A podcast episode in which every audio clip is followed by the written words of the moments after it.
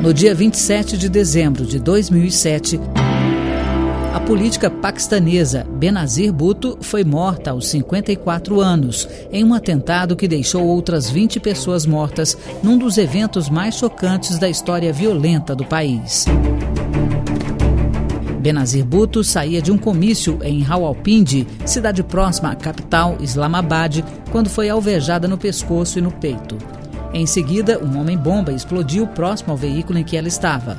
Um dirigente da Al-Qaeda reivindicou a responsabilidade pelo atentado. A candidata do Partido Popular do Paquistão liderava a oposição ao governo do ditador Pervez Musharraf e poucos meses antes havia escapado de um outro atentado.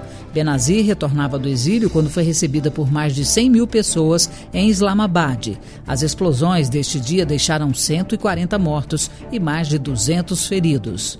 A advogada Benazir Bhutto nasceu em Karachi, filha de família rica e tradicional do Paquistão. Estudou na Universidade Norte-Americana de Harvard e em Oxford, na Inglaterra. Por duas vezes foi primeira-ministra do país. Tornou-se a primeira mulher a ocupar um cargo de chefe de governo de um Estado muçulmano moderno. Benazir era perseguida por ser mulher e exercer o poder em um Estado islâmico conservador e por adotar uma posição contra as violações aos direitos humanos. Entretanto, foi acusada de usar a liderança no governo para benefícios próprios. Enfrentou uma série de processos por corrupção dentro e fora do Paquistão. Militantes islâmicos a criticavam por suas posições pró-Ocidente. Foi presa e exilada. Da primeira vez que esteve no poder, Benazir denunciou ameaças de fanáticos seguidores do antigo regime do general Mohamed Zia-ul-Haq, o mesmo que, na década de 70, depois de um golpe militar, depôs e mandou matar o pai dela, Zulfikar Ali Bhutto, que também já tinha sido primeiro-ministro no país. Além do pai, Benazir perdeu mais dois irmãos mortos na luta política. Foi casada com Asif Ali Zardari, com quem teve três filhos.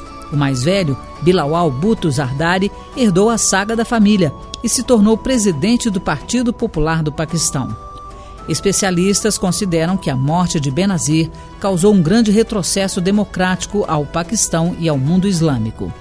Uma série de represálias violentas foram realizadas por partidários e simpatizantes de Benazir após sua morte. Vários prédios foram atacados e incendiados, aumentando as pressões internas e externas que levaram à renúncia do então presidente Pervez Musharraf. Desafiadora, altiva e elegante, tornou-se símbolo de mulher destemida e obstinada, em um país marcado pela ação de radicais e muita violência. História hoje, texto e apresentação de Carmen Lúcia, sonoplastia Messias Melo.